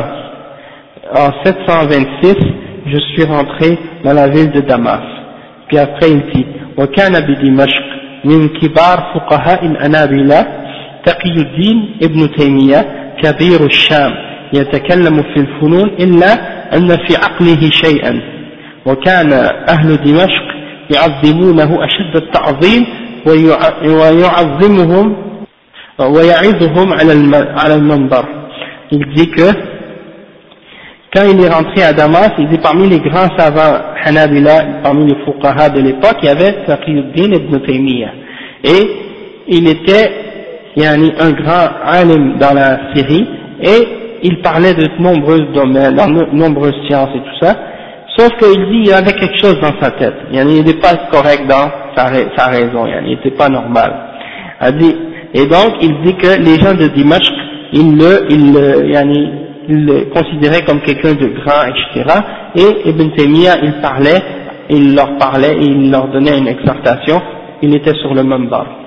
Après il dit, il en قال فحضرته يوم الجمعة وهو يعظ الناس على المنبر على منبر الجامع يذكرهم فكان من جملة كلامه أن قال إن الله ينزل إلى سماء الدنيا كنزول هذا ونزل درجة من درج المنبر فعرضه فقيه المالكي يعرف بابن الزهراء وأنكر ما تكلم به فقامت العامة إلى هذا الفقيه وضربوه بالأيدي والنعال ضربا كثيرا حتى سقطت عمامته إلى آخر كذبه وافترائه il dit que il dit j'ai assisté un jour de vendredi lorsqu'il faisait euh, euh, il parlait aux gens il exhortait les gens il était sur le même bord de la mosquée alors il leur parlait de quelque chose de, quelque chose et à un moment donné il leur a dit Allah il descend aux cieux au dernier cieux de la dunya comme moi je descends.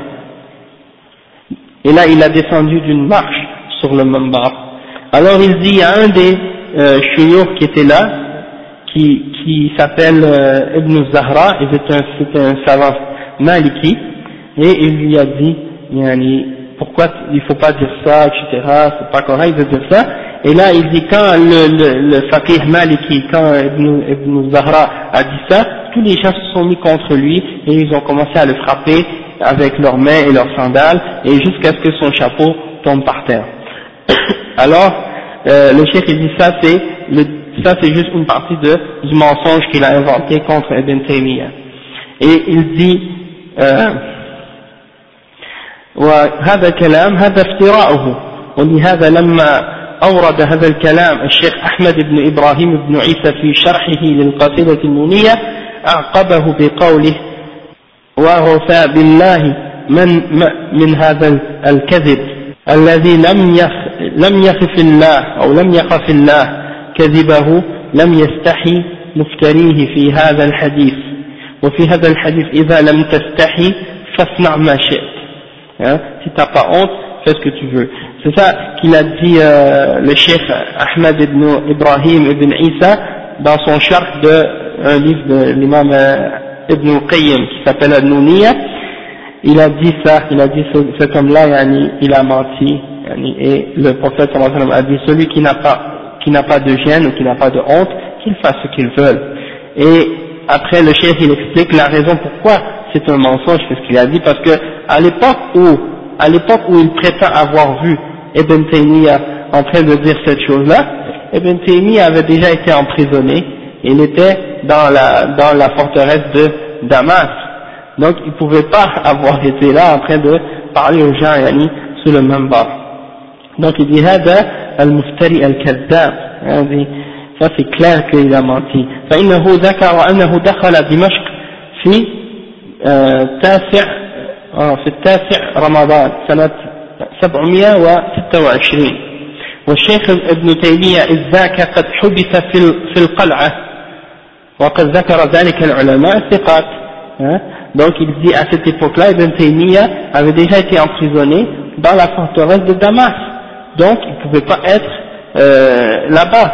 Et euh, il dit que Abu al-Faraj, Al-Hafiz Abu al-Faraj, Abdurrahman ibn Ahmad ibn Rajab, il a dit dans Tabaqat al-Hanabila, lorsqu'il a parlé de la, de la, de la biologie, ou la, bio, pardon, la biographie du Cheikh Ibn Taymiyyah, il dit مكث الشيخ في القلعة من شعبان سنة 26 إلى ذي القعدة سنة ثمان وعشرين hein? Donc il, est, dit que le chef est rentré dans euh, la forteresse le, le sixième jour du mois de Sha'ban en l'année 726 donc il était déjà rentré parce que le mois de Sha'ban il vient avant le mois de Ramadan. Donc il était déjà en prison et il est mort en prison. Il n'est jamais ressorti après. Hein? Il est mort deux ans plus tard, 228, en 728. dans cette prison-là. Donc il est rentré en 726 au mois de Shaban le 6 et il est sorti euh, deux ans plus tard, il, était, et il, est, il est mort en prison. Donc ça c'est la preuve du mensonge de, de, cet homme-là. Et euh, Ibn, Ibn Khaldoun, il a parlé de Ibn Battuta dans un de ses livres, et Ibn Khaldoun, il a même montré que cet homme-là, il a menti sur d'autres choses également. Ibn Battuta a menti sur d'autres questions. Il raconte même, il mentionne même un passage dans son livre où il a dit qu'il est arrivé dans une ville en Inde, il a rencontré un homme qui, qui, son nom, son nom signifie qu'il a vécu 300 ans. Et il est entré, il a vu l'homme qui, vivait 300 ans, et, et cet homme-là lui a dit, à chaque 100 ans, mes dents et mes cheveux repoussent. Donc, yani, et, et, Ibn Khaldoun, il, il, a été étonné de voir que Ibn Battuta mentionnait des, des absurdités pareilles, tu vois. Donc, on n'est pas étonné par la suite de voir que euh, cet homme-là puisse mentir au sujet de Ibn Taymiyyah. فإذا يدي دخلنا إليه فسلمت عليه وعانقني وجسمه رطب ولم أرى ألين منه ويظن رأيه أن عمره خمسون سنة وذكر لأنه في كل مئة سنة ينبت له الشعر والأسنان إلى آخره donc ça veut dire c'est comme si je suis rentré je l'ai je l'ai euh, je lui ai fait l'accolade et j'ai trouvé que son son son corps était frais yani. et il a l'air, il a, il a l'air d'avoir 50 ans. Mais il dit qu'à chaque, il lui a dit qu'à chaque 50 ans, euh, à chaque 100 ans, il a une nouvelle, euh, des nouveaux cheveux puis des nouvelles dents qui poussent. Donc ça c'est, ça fait partie des choses étranges qu'il a dit. Hey, Allah al-Musta'an. Donc c'est juste pour vous dire, yani, comment il, il disait n'importe quoi. Donc sa parole n'est pas une, une, référence. Après il dit mihnatuhu wa wafatuh. Eh bien, il dit le cheikh euh, au sujet de, des épreuves que Ibn Taymiyyah a eu à subir et, et de son décès, il dit كان خصوم ابن تيمية في كثير من المحن هم قضاته من الفقهاء الذين كبر عليهم مخالفته لهم في فتاويه وآرائهم من الصوفية وأهل الكلام donc il dit que les opposants de Ibn Taymiyyah, dans plusieurs de ces épreuves, c'était ses juges, hein, parmi les fuqaha. Hein, et eux, ils ne pouvaient pas supporter de voir que Ibn Taymiyyah les contredisait dans ses fatwas et dans ses positions, et ce sont surtout parmi les soufiyas et les gens de kalam, parmi les asha'ira et les autres gens de bid'ah. Donc il dit, وَقَدْ سُجِنَ مَرَّاتْ عَدِيدًا Il a été emprisonné de nombreuses fois. منها في سنة 705 في يوم الجمعة 26 من رمضان ليلة العيد نقل إلى مكان آخر بالجب أو بالجب وظل حبيسا به عاما كاملا donc il est rentré en prison plusieurs fois et parmi ces fois-là il est rentré en 705 le 26 un jour de, de vendredi du mois c'était durant le ramadan. Ah oui, c'est ça. On l'a changé de place la nuit de la de l'Aïd.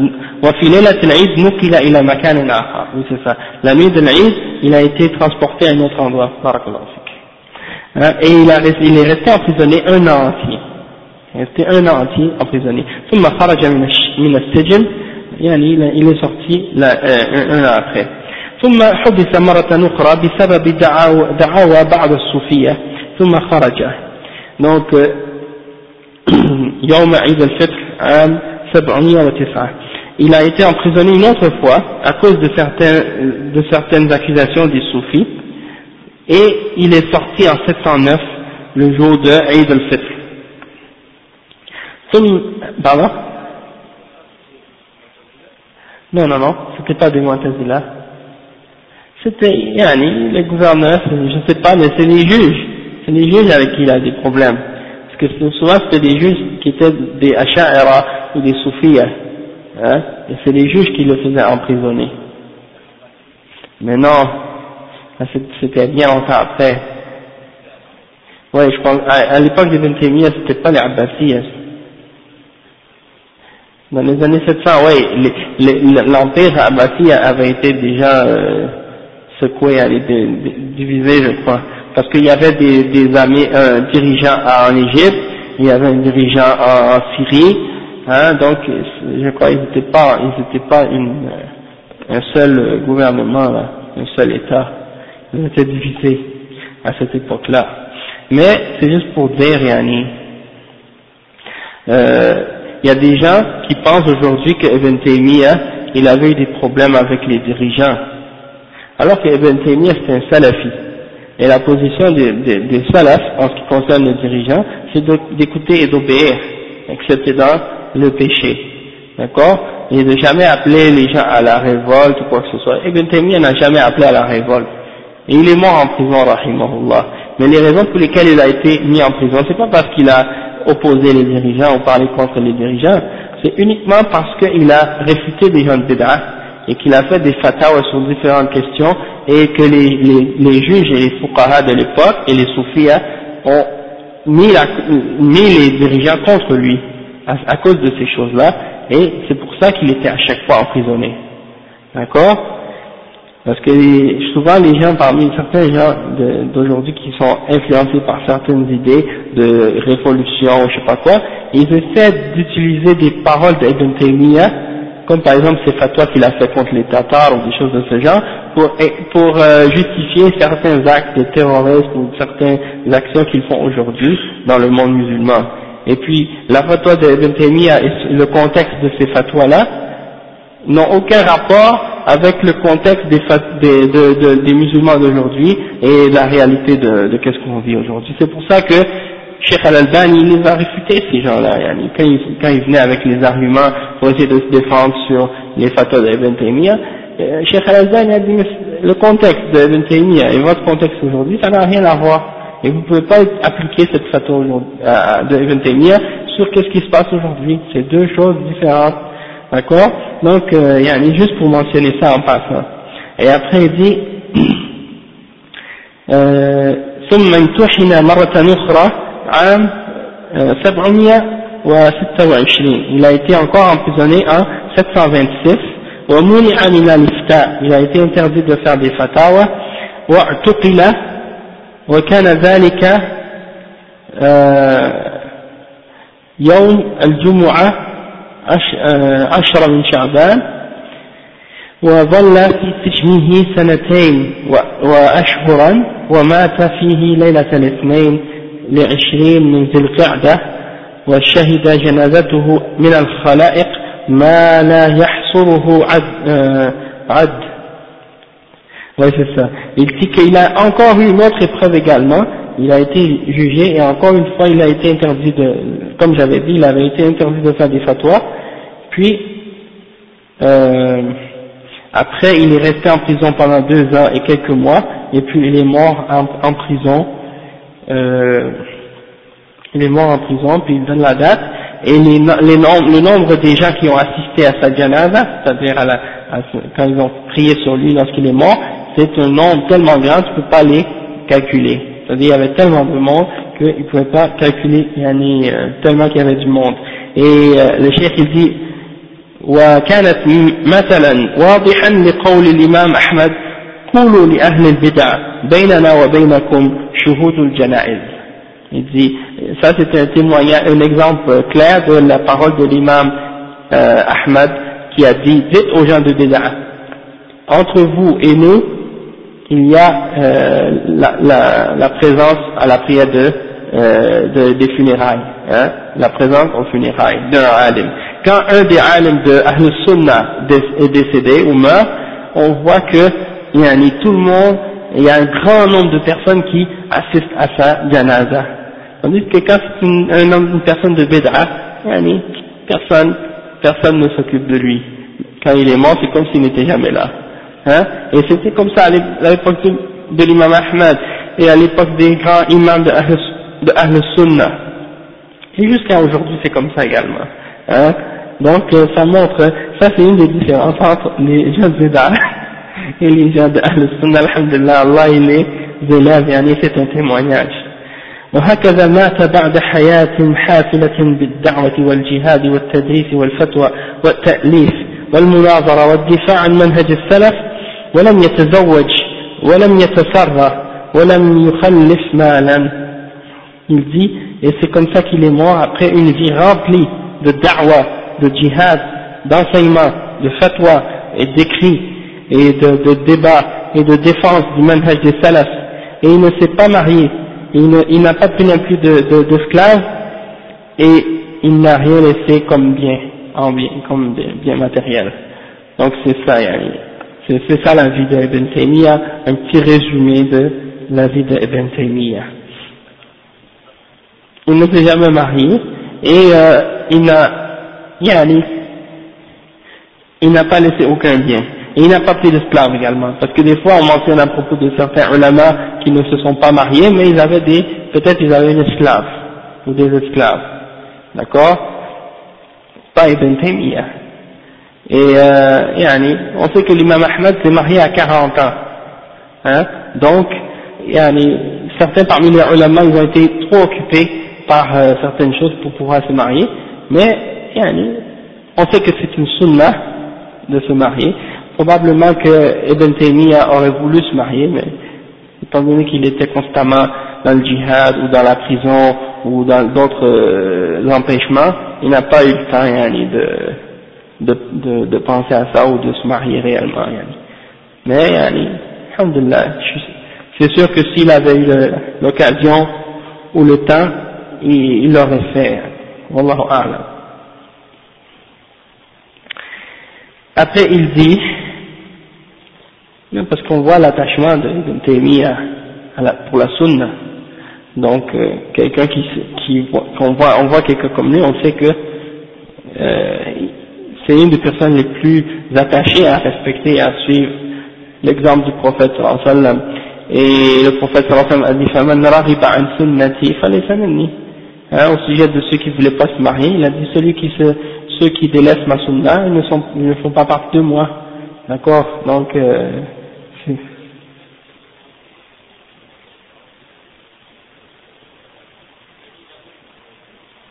Subhanallah.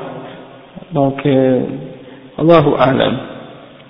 Après, il, a plusieurs livres, Ibn Taymiyyah, et puis euh, il y a le Majmou' al-Fatawa. Majmou' al-Fatawa, c'est le, un livre qui le recueil de, de, de Fatawa de Ibn Taymiyyah qui a été rassemblé par Abdurrahman ibn Qasim al-Najdi. Et c'est celui qu'on connaît maintenant qui est de, je pense, 37 volumes. 36 37 volumes. Et ça, c'est juste une partie de, des écrits de Ibn Taymiyyah. Parce qu'il en a beaucoup d'autres encore. Donc, euh, ça c'est juste pour vous donner un petit exemple. Donc, le, le livre qu'on va euh, étudier, c'est euh, l'Aqid al-Wasitiyya avec le chapitre de l'imam euh, Al-Fawzan, Cheikh Al-Fawzan. Et juste avant de commencer, je voulais juste vous donner un exemple, parce que là, déjà, on a fait une heure et demie, donc on va peut-être pas aller loin, mais c'est juste pour vous, wa c'est juste pour vous dire que euh, l'autre charh, celui de Mohamed Khalil Harras, euh, c'est également un charh qui est très bénéfique, qui est très bien, qui est très bien fait. Je l'ai étudié avec les, les cassettes du cheikh Mohamed Aman al-Jami, parce que cheikh Mohamed Aman al-Jami, il a fait, euh, je, je me souviens plus si c'est 30 cassettes ou 20 cassettes pour expliquer euh, l'Aqid al-Wasitiyya avec le char de Mohamed Khalil Harras. Et Mohamed Khalil Harras, eh ben, le chef Mohamed Aman a étudié, sous ce chef à l'université en Arabie Saoudite. Donc Mohamed Aman était un des élèves de Mohamed Khalil Harras.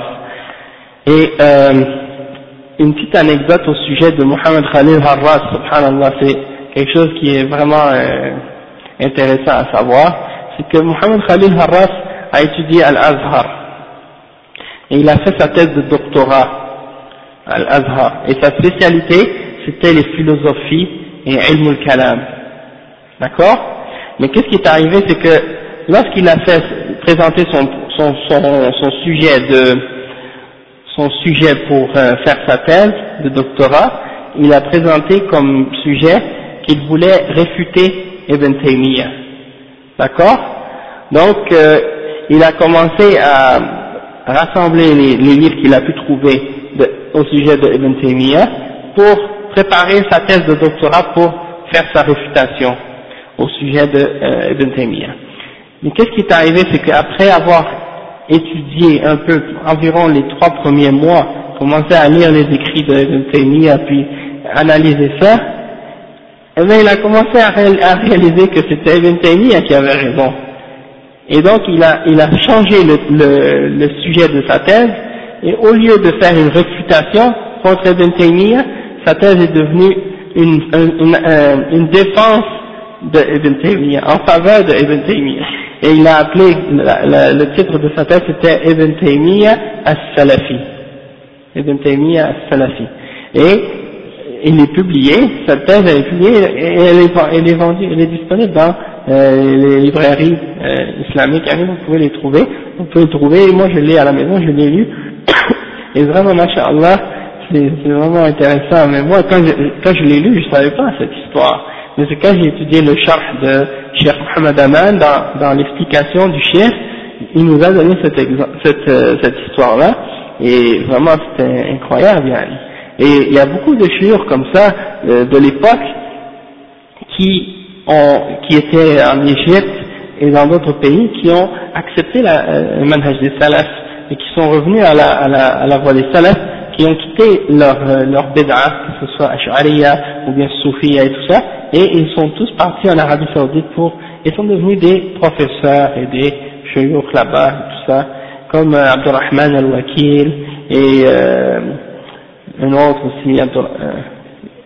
Al-Faqih, j'ai oublié son nom, son prénom, en tout cas lui aussi, c'est parmi les grands ulama, Abdurrazzaq Asifi, je crois également que lui aussi était d'origine égyptienne, Wallahu A'lam, et il y avait en Égypte Ansar Sunnah al-Muhammadiyya, et c'est ces chiours-là qui ont commencé ce, cette, euh, ce groupe qui défendait la Sunna, hein, qui était salafi à cette époque-là, et wa alaykum salam wa rahmatullahi wa barakatuh.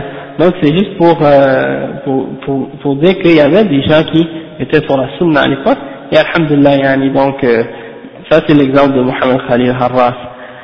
Euh, sauf que j'ai trouvé le livre de Sheikh Al-Fawzan comme étant euh, plus simple. C'est pour ça que j'ai voulu faire celui de Sheikh Al-Fawzan, et puis des fois je vais me référer à, des notes que j'ai prises lorsque j'ai étudié le, le de Sheikh Mohamed Aman, dans les cassettes, je vais me référer à certaines notes que j'ai prises dans, dans ces cassettes-là pour clarifier certains sujets si c'est nécessaire, Inch'Allah.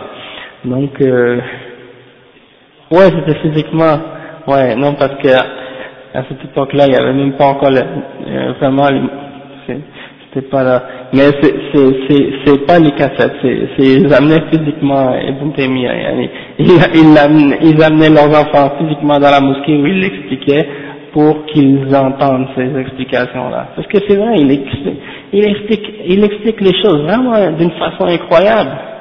Mais il faut, il faut oser euh, prendre son livre là, puis euh, le lire. Il y a des gens qui pensent que lire Ibn Taymiyyah c'est difficile. Laissez-moi vous dire, c'est pas, c'est pas si difficile que ça. Ça dépend uniquement de quel livre vous lisez et euh, du niveau de votre connaissance personnelle. C'est-à-dire, qu'est-ce que vous allez lire de ces livres? Vous allez uniquement comprendre ce qui est à votre niveau dans ces paroles. Si vous allez passer, si vous allez arriver dans un domaine ou dans une question qu'il explique, et vous allez essayer de lire, si vous n'êtes pas arrivé au niveau, si vous n'avez pas le bagage nécessaire pour le comprendre, vous n'allez rien comprendre de toute façon. Donc il y a des, il y a des, disons, il y a des introductions à connaître, des choses à connaître avant d'entrer dans certains, dans certains domaines ou dans certaines questions. Sauf qu'il y a d'autres livres d'Ibn Taymiyyah, tout le monde peut les lire. Tout le monde sont capables de les lire. Et de même, la même chose, certains disent, ah, Ibn Qayyim, c'est difficile à lire. C'est pas vrai. Ibn Qayyim également, c'est la même chose. Il y a des livres qui, qui, il y a des domaines où il parle de choses très, très compliquées. Quand il rentre dans certaines questions, c'est vrai que c'est difficile, mais il y a d'autres choses. Quand il les explique, c'est très simple à comprendre. Il n'importe qui qui connaît l'arabe comme il faut, il est capable de lire ça et bien comprendre qu'est-ce que euh, le chef est, en train d'expliquer, et ce qu'il comprend pas, il, il, peut retourner au ulama et au shuyur pour demander des clarifications, ou bien même, euh, si c'est si c'est possible de trouver des, des ou des explications euh, de certaines choses, il retourne au charh des ulama et les ulama clarifient parfois certaines choses à ce sujet-là. Ibn Taymiyyah, il était d'origine arabe, mais il était euh, de Haran en Syrie. Ouais. Il était il était de la Syrie. Ok, ok, je... Masha'Allah.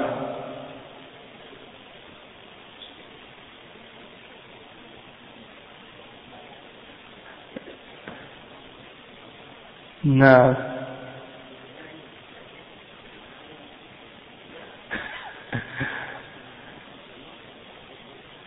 Exactement. Non.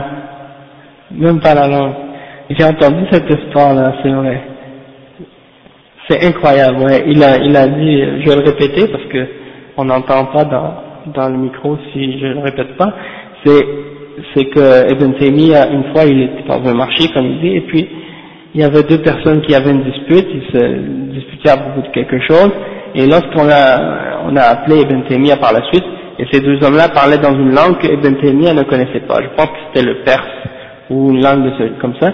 Et quand, il, quand on a amené Ibn Taymiyyah en cours pour qu'il témoigne, euh, pour qu'il témoigne au sujet de qu'est-ce qui s'était passé, eh ben Ibn Taymiyyah a répété exactement les paroles que ces hommes-là avaient dit dans leur langue, alors qu'il ne connaît même pas un mot de ces, ces langues-là. C'est incroyable. Hein? Non.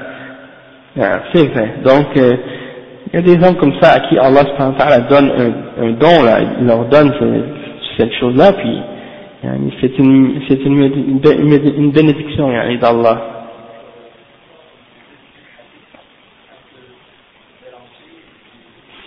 Non, ça c'était l'imam al-Bukhari, je crois. Ouais. Quand on voulait tester l'imam al-Bukhari dans sa connaissance et dans sa mémorisation, on, on lui a donné 10 hadiths avec avec des isnad mélangés, puis on lui a montré, et on lui, on lui a donné ces, ces, ces hadiths-là, et là lui il les a tous remis en, en ordre, il a dit ce hadith-là il va avec tel isnad, et tel isnad il va avec tel hadith, etc. Il les a tous remis tels qu'ils étaient. Donc c'était pour euh, montrer euh, le niveau de connaissance, le degré de maîtrise de ces gens-là dans ces domaines de science là, subhanallah. Tu veux dire pour euh, la période de Ibn Taymiyyah tu veux dire dans le calendrier chrétien? Musulman? Il, il est né en quelle année? Oui, c'est ça, 661.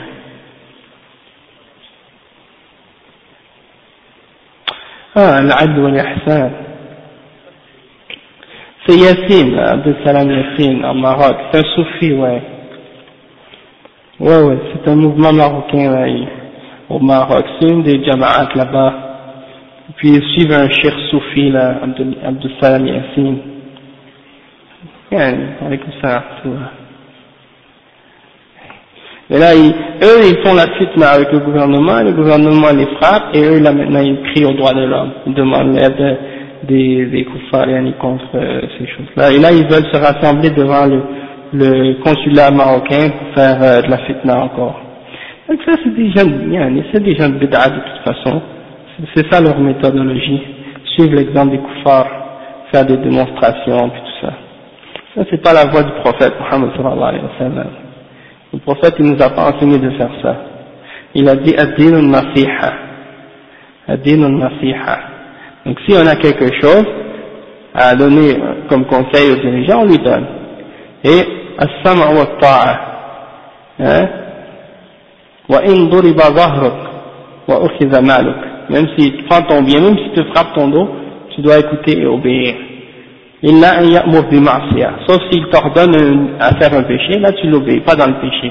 Mais dans toute autre chose, tu n'as pas à appeler les musulmans à révolte ou à manifestation ou toute autre chose. Ça c'est contraire au Coran et à la Sunna et la voie des salafs.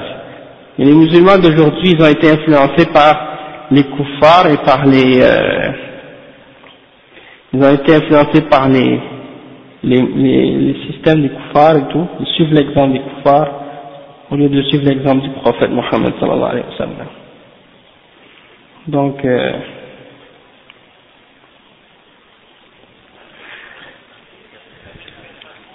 tant qu'ils établissent la salat, tant qu'ils tant qu'ils font établir dans le pays la salat, et tant qu'ils qu'ils n'ont pas fait un coffre qui est clair.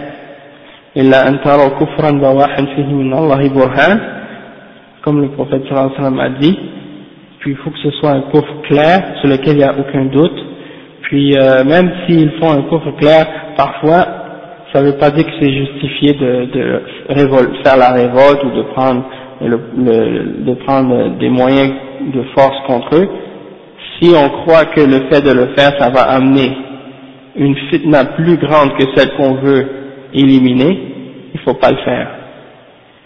D'accord? Ça, ça a été expliqué par les ulama. Ils ont expliqué ça plusieurs fois. Et les jeunes d'aujourd'hui sont tellement à la tête dure, ils veulent absolument uniquement y faire la fitna. Ils veulent pas voir les conséquences de qu'est-ce qu'ils qu'est-ce qu'ils font.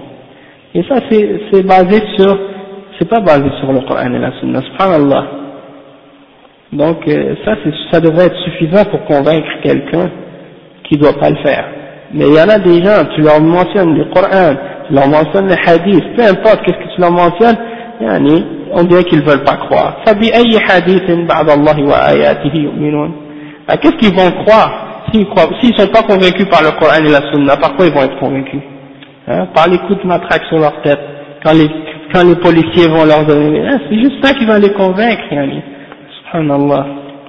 Donc c'est pour ça, ils, se font, ils se font punir par les gouvernements. Allah musta'an.